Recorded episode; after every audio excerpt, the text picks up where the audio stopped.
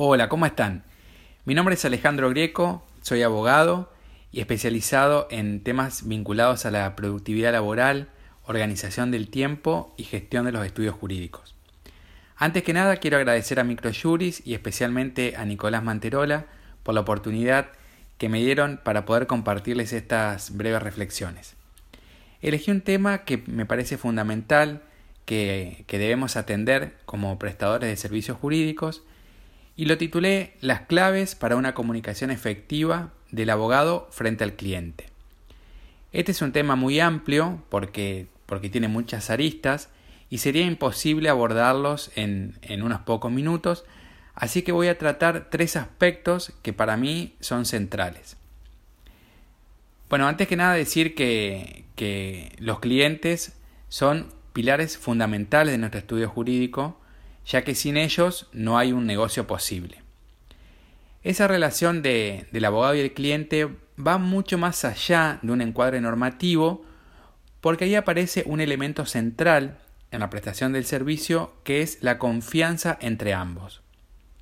Si bien la confianza es un valor que nutre cualquier relación, cobra especial sentido cuando se trata de servicios profesionales como la abogacía, donde el cliente tiene un problema que, lo afecta, que necesita sentirse escuchado, acompañado por una persona que no solamente cuente con un conocimiento y experiencia técnica, sino que además se comporte con lealtad, probidad y buena fe. Es por eso que la confianza tiene que estar vigente en el devenir de toda la relación abogado-cliente. De ahí que van a entrar a jugar una serie de obligaciones del abogado para con su cliente y que están encuadradas en lo que se ha dado en denominar genéricamente el deber de lealtad o el deber de fidelidad.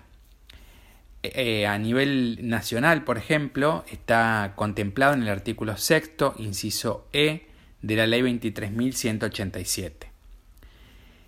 La naturaleza de la relación profesional basada en esa confianza exige que el abogado y el cliente permanezcan constantemente en una comunicación fluida. Bueno, ahora te voy a contar tres aspectos a tener en consideración. El primero es escuchar atentamente al cliente. La persona que está frente a nosotros tiene muchas cosas que contarnos. Puede sentirse confundida y necesitar aclarar algunas dudas o ideas. Así que antes de encauzar el asunto que, trae el cliente bajo la, órbita legal y, ponernos con eso, primero debemos asegurarnos comprender lo que el cliente quiere o necesita. La información que puede facilitarnos el cliente es elemental como fuente para nuestro trabajo y además quien contrata nuestros servicios jurídicos lo que valora es contar con una persona que lo escuche, lo que va a contribuir a inspirar confianza y fortalecer el vínculo. No necesita a alguien que solo se esfuerce por dar una solución inmediata o demostrarle seguridad y solvencia técnica. El segundo aspecto a tener en cuenta es el informar al cliente. El cliente no solo debe recibir información importante por parte de su abogado, sino que también debe comprenderla y este deber va implícito en el contrato de prestación de servicios profesionales. Incluso su omisión puede hacer que la relación se resienta y hasta convertirse en fuente de responsabilidad y causal de mal desempeño. Es por tal razón que el abogado tiene que crear una política de trabajo donde se establezca con prioridad la información periódica al cliente. Por ejemplo, avisarle sobre el estado de sus, de sus asuntos y no esperar que sea el cliente el que lo pide. Este deber de información tiene que estar presente desde el inicio y durante toda la relación. Ahora te voy a contar, bueno, algunos ejemplos desde el inicio de la, de la relación. Lo primero refiere a todo lo relativo a las condiciones jurídicas de la contratación del servicio, por ejemplo, las cuestiones atinentes a los costos de llevar a cabo un proceso judicial, lo vinculado con los honorarios profesionales, las condiciones de pago o la metodología de trabajo. Esta, información obviamente es indispensable y debe ponerse en conocimiento del cliente para que éste pueda decidir o no contratar nuestros servicios. Y el segundo grupo de esta información importante al inicio es todo lo vinculado con el consejo y el asesoramiento que el abogado tiene que dar al cliente. Algunos ejemplos, por ejemplo, eh, explicarle las diferentes vicisitudes que el caso puede presentar y la conveniencia o no de acudir a, una instancia judicial, hacerlo reflexionar, suministrar la información suficiente para que el cliente pueda tomar la decisión o no de iniciar un juicio, mostrarle que el caso llevará su tiempo, compartirle también qué, estrategia va, va a tomar como abogado, cuáles son las ventajas, las desventajas, los riesgos. Bueno, obviamente el abogado no tiene que garantizarle un resultado ni tampoco crearle falsas expectativas. Y a su vez también, por ejemplo, aclararle si la jurisprudencia sobre, sobre el punto no, no es pacífica. Después, durante el desarrollo de la relación profesional, una vez, por ejemplo, eh, iniciado el juicio, la mayoría de los códigos de ética establecen el deber de los abogados de proporcionar a su cliente información suficiente acerca del tribunal u organismo donde tramite el asunto, el estado, la marcha del proceso. Así que esto también tiene que estar durante toda la, relación eh, profesional. Ahora bien, ¿cómo tiene que ser esa información?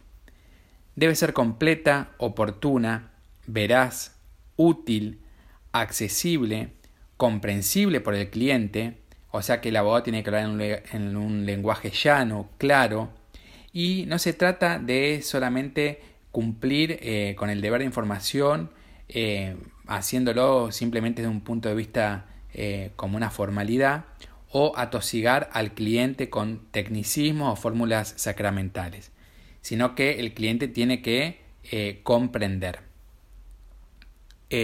A su vez, por ejemplo, conviene anticiparse y definir ciertas pautas para mantener eh, siempre informado al cliente.